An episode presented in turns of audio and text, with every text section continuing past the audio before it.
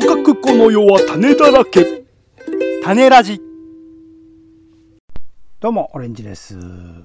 えー昨日も本屋のはしご3件しました。ポンです。世の中全部種にしよう種ラジよろしくお願いします。お願いします。30分読書。本一冊丸ごと読むのはハードルが高い。そこで気になる本をまずは30分だけ読んでみての感想や予想を語ります。さらに監読した後の感想や読みどころを語っておりますが、え今回のですね、監読編はあ前回読み始めましたあ親も子も勉強になる漫画スペシャル歴史総合編ということで、まあ、前回はですね、昭和天皇物語の一部を紹介しましたが、今日は他の2冊と合わせて合計3冊また紹介していきたいと思います。はい。ということで、まずは昭和天皇物語。今、期間発刊で、まだ僕も序盤までしか読めていないところではあるんですが、あ読み始めているところです。まあ、その名の通りですね、昭和天皇の物語ということで、まあ、昭和天皇があ幼少期からね、生まれてからどういう状況に置かれて、かつここで結構序盤の肝となってるのは、どういう教育を受けてきたかとか、どういう人のお世話になってきたか、それこそ乃木希助であるとか、東郷平八郎であるとかね、えーそういう人たちの教育を実際に受けていたっていうこと、僕、そこら辺あんまり存じ上げてなかったので、あ、なるほど、そういう人のところで、えー育ってらっしゃったんだなっていうもの、あとはまあ、後々の決断、どういう昭和天皇が決断をするかっていうところに、この幼少期における教育っていうのはかなり大きく影響を与えてるんだろうなっていうところで、あ、なるほどっていう知らないことばかりだったので、まあ、あのすごく勉強になったというところがあります。そこら辺まあ一応あの史実というかいろいろと、えー、半藤勝利さんね、えー最近亡くなられましたけれども、まあ、昭和史のいろいろなえー、と資料をあの出されている方が、まあ、監修という形、まあ、原作か原作という形で関わられているので一応半藤さんなりのその、えーなんですか解釈みたいなのは入っている漫画にはなっているらしいんですがその歴史的事実だけを追うにしてもすごく勉強になる漫画だと思います。まあ、歴史総合で扱うとなると、まあ、もちろん戦前戦後っていうものをまたぐ存在になってくるのでどこまで関わってくるかっていうのはまだまだ分からないところではあるんですがその、えー歴史総合で扱うような近現代史に至るところの歴史の、まあ、突端というか、まあ、あのそこを橋を架ける存在ではあると思うのでこれをぜひあの読んでなるほどこういう昭和天皇っていうのはこういう人だったんだなっていうことを理解していくことはすごく大事なんじゃないかなと思ったりします。で続いてですね、え2冊目ですね、えー疾風の隼人でいいのかな？正式名称がちょっとわかんなくなってた。えっ、と、疾風の隼人というう漫画です。書かれたのが大和田秀樹という方で、モーニングからね、えーやっていて、まあ、もうすでに終わっていて、全7巻の漫画でございます。簡単に説明読ませてもらいます。1947年、終わりの見えない占領が続く日本。復興財源をかき集める大蔵省次官、池田隼人の前に現れた吉田茂が吠えた。GHQ を追い出し、日本を独立させる。池田は、えー吉田と行動を共にすることを決意。そして吉田のもとに新時代の戦士たちが、えー結集する。さあ、GHQ からこの手に祭り事を取り戻せということで、まさしく戦後間もない1947年ですね。2年目で、まあ、GHQ の占領下に置かれて、いろいろとね、税金の問題とかね、かなり強いられている状況だったそうです。で、まあ、選挙区というところもかなり、えー荒れているところで、えーと、自由党ですね、当時の自由党であるとか、あとは、えーそこから分岐した民主党であるとか、えーで、えー吉田茂内閣が、あまあ、えー倒れてしまって、その後、えーと、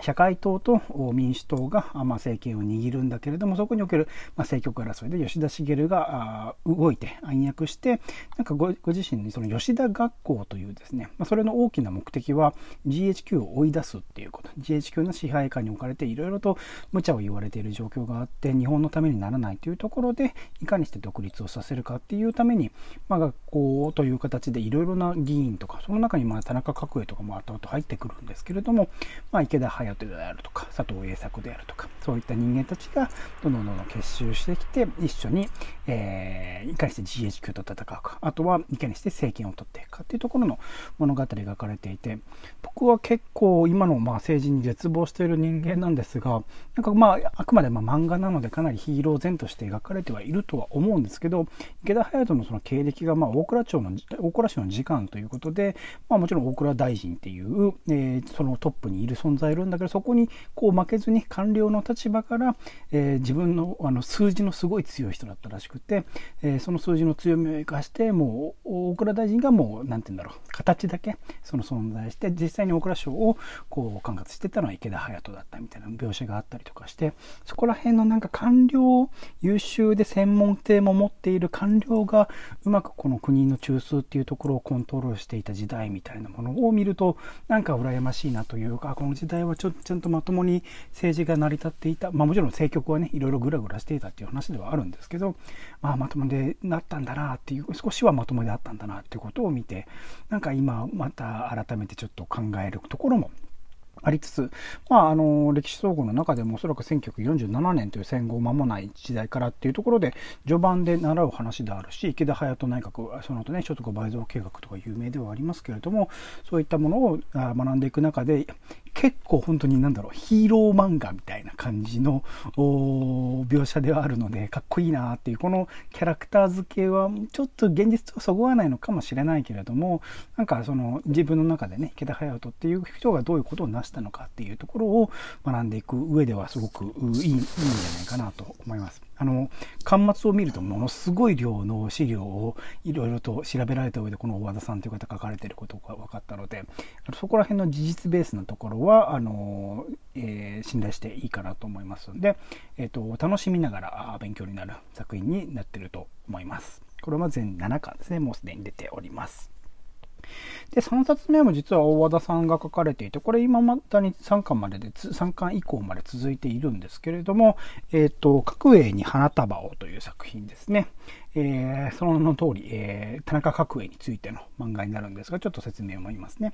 1934年、田中角栄は三国峠を越え、東京にやってくる。まだこの時は何も持たない少年が、後に世界に誇る名宰相となっていく。田中角栄生誕から一世紀その男の知られざる素顔が令和に描かれる。小卒から総理大臣まで昭和最強成り上がりストーリー開幕ということで、こちらは、まあ、戦前1934年の話から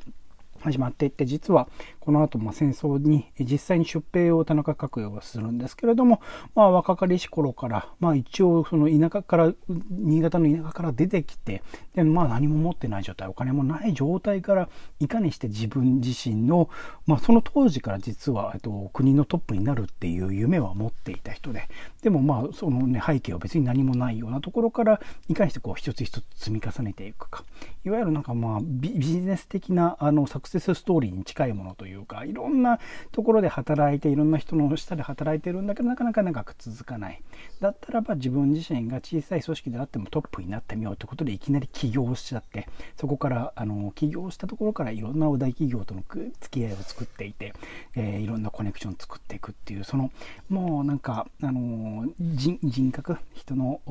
疲れるタイプの人みたいなところが描かれていく感じで、あこの聞いたことのある田中角栄のストーリー。でももちろんもちろん今まで僕が歴史の勉強をした中でこういう背景小さい頃の田中角栄のストーリーって見たことなかったのでこういう漫画の形で分かりやすくかくかつ、えー、疾風の隼人と同じくキャラ付けをされてみるとやっぱり田中角栄っていう人のなんだろう、存在感というかね、リアリティは増してくると思うので、この後彼がどういうことを成していくのか、どういうふうに国政で、えー、絡んでいくのかっていうところが、あのー、記憶に残りやすい、えー、漫画になってくるのかなと思っているので、これもまだまだ続いていく作品ではあるんですが、あのー戦前戦後含めて、えー、歴史総合でも扱われる部分っていうもの、まあもちろんね、えっ、ー、と、田中角栄が首相になるのは、あのー、戦後の話になってくるので、えー、そこら辺を含めて、えっ、と、これを読んでおくと、理解しやすくなるのではないかなと思います。こちらは秋田書店さんからですね、出ている漫画でございます。はい、そんな感じで、まあ、3人のね、えーメインキャラクターというところで昭和天皇を池田隼人、そして田中角栄と3人の、まあもちろんその周辺の人だったのするので、多分おそらくこここから先でいろいろと相互に登場したりはするんでしょうけれども、その3人を中あの中心にね、読んでいくと、あの歴史も学びやすくなるのかなと思いますので、合わせて読んでいくのがおすすめでございます。はい。では、ポンさん、感想や質問などございますでしょうか？こう、まあ、近現代史の、まあな、ちょっとでも世代によるのかな？なんか近現代史の悩ましいところって、うんその、その、実際にいた人であるっていうリアリティがちょっと、聖徳太子とかさ、うんうん。あの、藤原の鎌足よりもあるじゃない。はいはいはいはい。映像でも見たことある人多いですよね、多分ね。逆に言うと、ちょっとさ、イメージっていうのが、うさんくさいところもあるじゃない。角栄とかね、そうっすね。あるある。で、もちろんね、ロッキードとかっていう事件もありましたし、えー政治家だとか、あとまあ、天皇においてもまあ、昭和天皇は特にね、すごいいろいろなまあ、なんていうか、山を受け止めてきた人だから、それに対してはやっぱりいろんな意見はあると。うん。この人物を漫画化する、しかもこの、し近現代史の人を、まあ政治家を、どう、こそのうさんくささをどういうふうに読んでて感じたのかなと思って。今今はまだ若かりし頃の池田であり、もっと少年時代から青年期の角栄でありなので、うんそこまでうさんくさいっていう感じは描写さフィれないんですけど。クションって感じでも読み取れるわけだ。そう、フィクションという感じで読み取れるけど、でもこの先において、おそらくちょそこはまっすぐに向かい合うんだと思うんですよね。どういうことをして、どういうふうに政治から追われていったのかっていうところまでおそらく各絵についても描かれるとは思うので、そはいこら辺のなんていうか、うーん、描写として、うん好意的に受け取らざるを得ないというか、歴史をしっかりまじまじと見せられてしまうと、どうしてもね、気持ち的にこう肩入れしたくなっちゃう気持ちはあるんだろうけど、その状態ででも、うーん、後世の、えー後年のその現実に向き合うのと、そういうことを全く知らずにただただ事件としてロッキード事件とかを受け止めれるのとはまた違うと思うので、そういうう経歴をちゃんとこう、ひ一通り見ておくってことは、うん、い意味があることなのではないかなとは思いますかね。うん。なるほど。じゃあまあそれは頭の中でちょっと補正をするみたいなところもあったりもう、あの、キャラクターがね、なんかね、池田隼人とか喧嘩強いキャラクターなんですよ。そんなわけないだろうって感じなんですけど。空手バカ一台みたいなもんかな？描写がね、ちょっとね、あのーバキっぽいんですよ。その筋肉の描き方とか。うんバキっぽいの、そうなの、そうなの。あ、ええそれは、それはすごい大和さんね。、その系列の人なんじゃないかな？わかんないですけどちょっとバキ感あるんですよ。うん なので、ちょっと、かなり、あの脚色じゃないですけどね、漫画的になってはいるんですけど、うん。なるほどね。まあ、過去にもそういう漫画はね、きっとあったと思うし、あの、まあ、空手バカ一代も、その、実際の大山マスタツを描いているんですけど、まあ、どんどんとフィクションが入ってくるっていう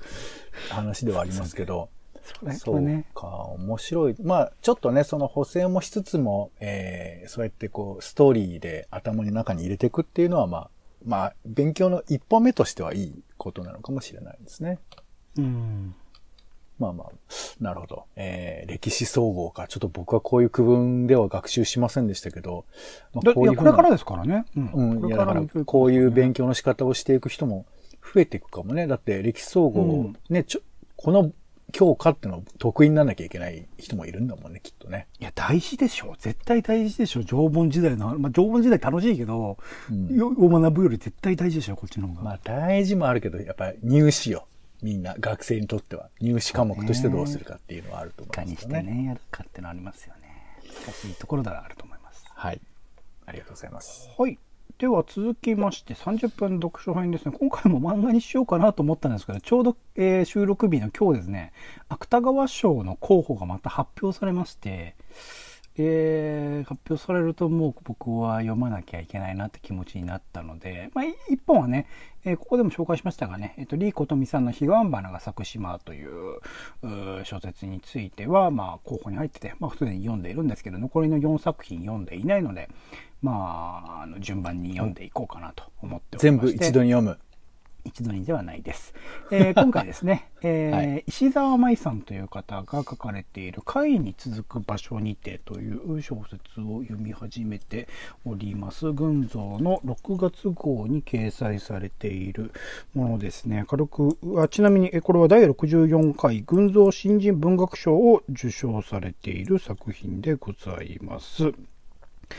簡単にあらすじというか説明書きを読むと、私が恐れていたのは時間の隔たりと干渉が引き起こす記憶の歪みだった。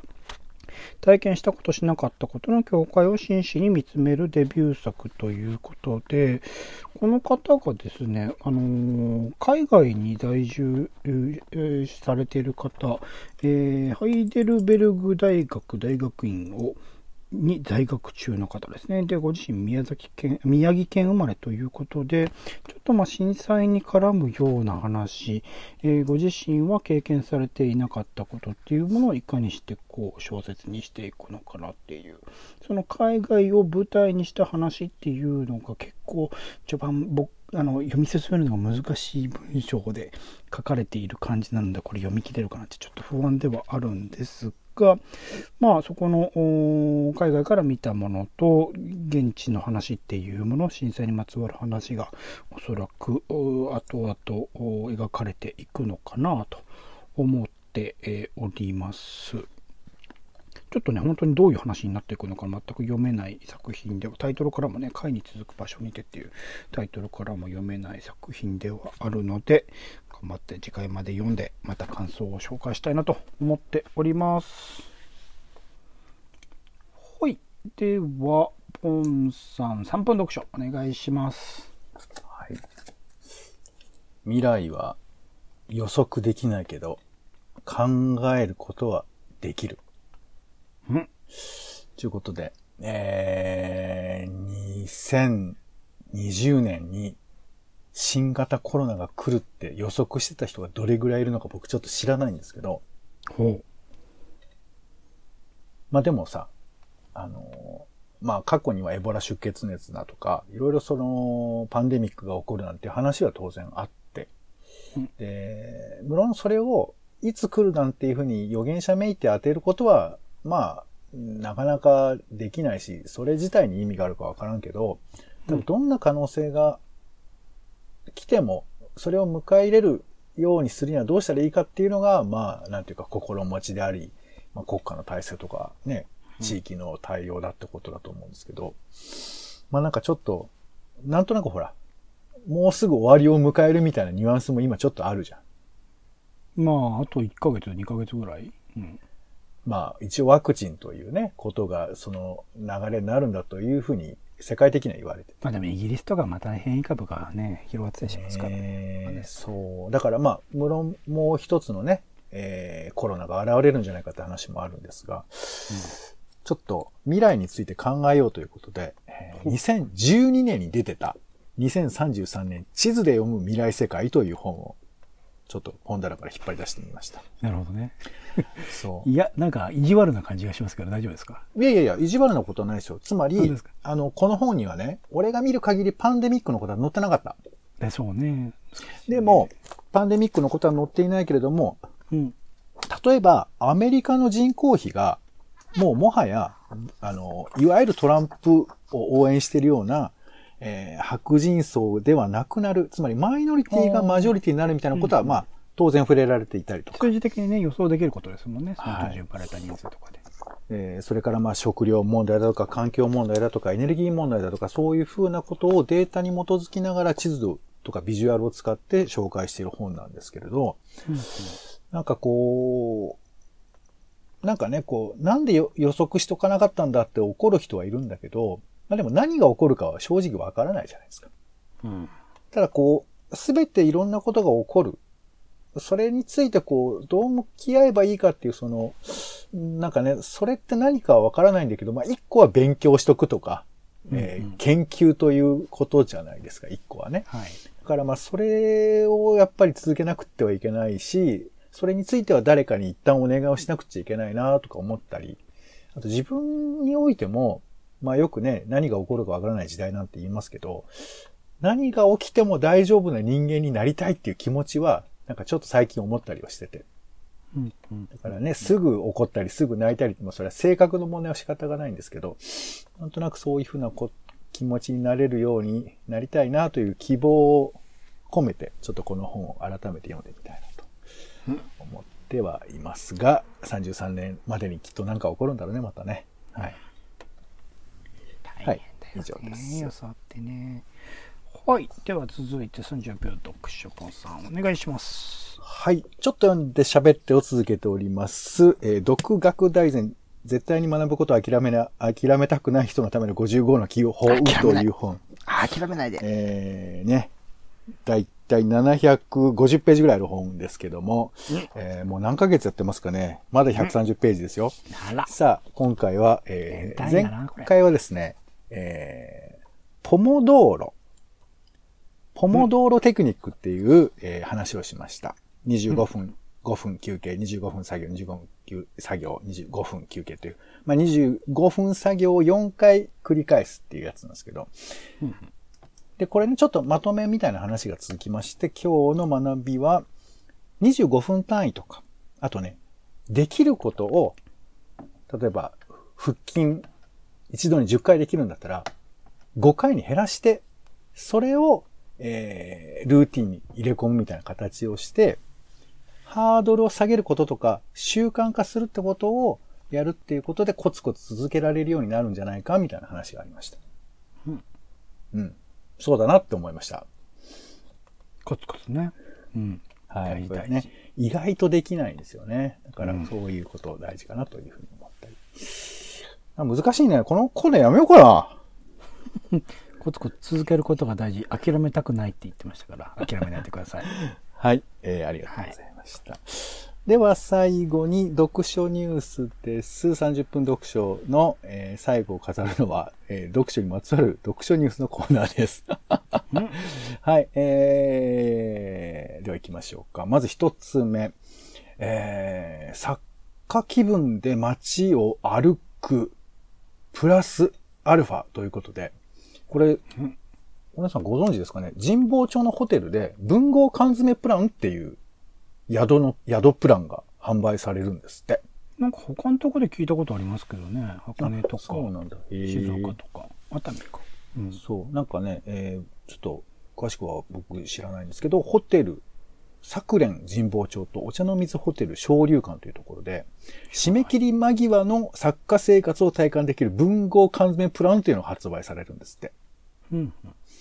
なんかね、締め切りの進捗を内線電話で尋ねる進捗コールとか、編集者からの原稿最速のメッセージが届く進捗 LINE とか。誰だよ。出いや、いるのよ。あの、多分、多分文豪って感じだから、そのちょっとあれじゃない？メガネ、黒縁メガネをかけた、黒丸メガネをかタバけた。コ吸ってね。そうね。そうそうそうそうね。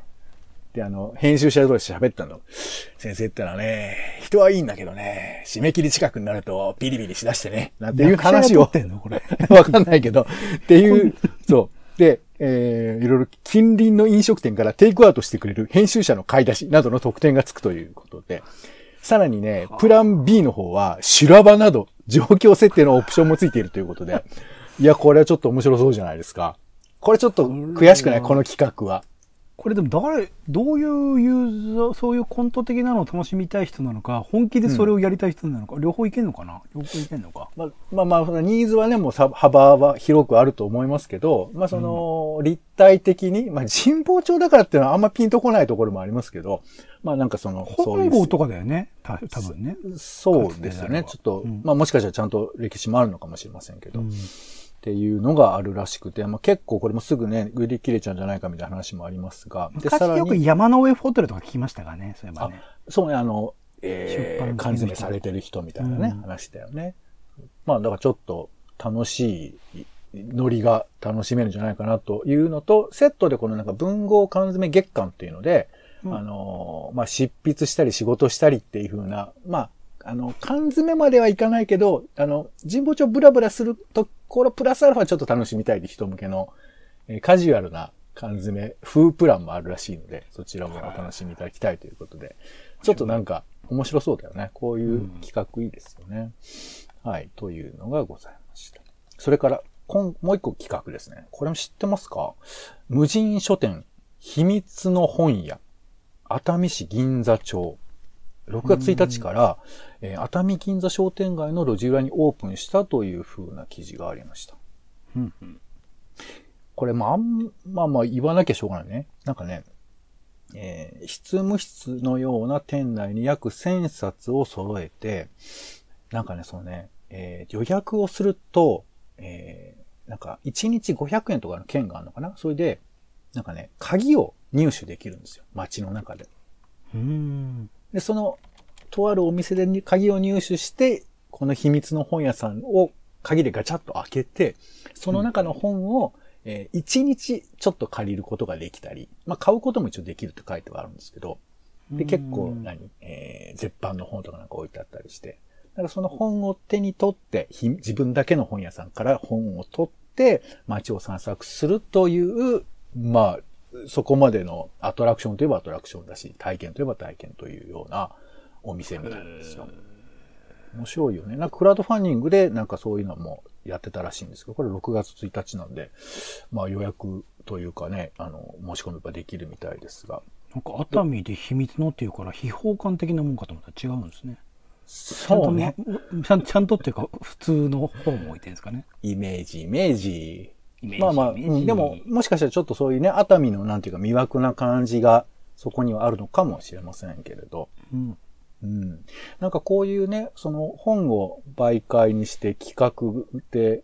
まあできそうでなかなかしないようなものが、まあ今回二つ取り上げましたけど、いいよね、なんかこういうのだったら、あの、そんなに大金積まなくてもできそうというかさ、企画力さえあれば一緒に何かやりましょうっていうのがあればできるよね。しかもこれ、両二人とも都内に勤務してる方なんですね。そうだね。やってるのはね。IT 会社に勤務とか。あ、そうか、だから鍵預けてるからずっといなくていいのか。そうそうそう。なんか、それは逆の都合でそういうふうなことを選んだみたいですけど、うんまあ、アイディアっていうのがありますよね。はい。ブログの方には、えっ、と、公式サイトとか、ツイッターノートも載せてますので、ちょっと見ていただければなと思い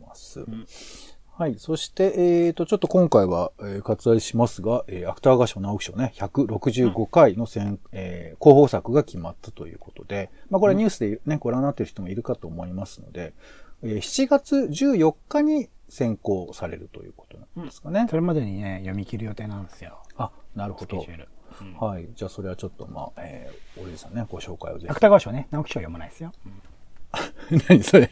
そう、当たり前みたいに言うけど、そう、なんかり、そう、なん、どういうことなんですか？だからまあ、エンタメ小説はね、読めるときに読めばいいかなっていう感じではあるんで。いや、うん。そう普通に言ってくればいいから、別にみんなが読まないわけじゃないですから、はい。そういうのもあってもいいと思いますけど、あ、じゃあ、まあ、芥川賞ということですね。はい。はい。えー、そちらは、えー、また、30分読書の方でご紹介させていきます。はい。ということで、読書ニュースでした。はい、ありがとうございます。30分読書以上でございます。今回は親も子も勉強になる漫画スペシャル歴史総合編ということで、監読編をお送りしまして、30分読書編では新たにですね、今言った芥川賞候補作である石沢梅さん仮に会に続く場所にて、そしてポンさん3分読書では2033年地図で読む未来世界を紹介してもらいました。お相手はオレンジとちょっと熱海行くか？こっそりね、ポンでした。種ラジまた。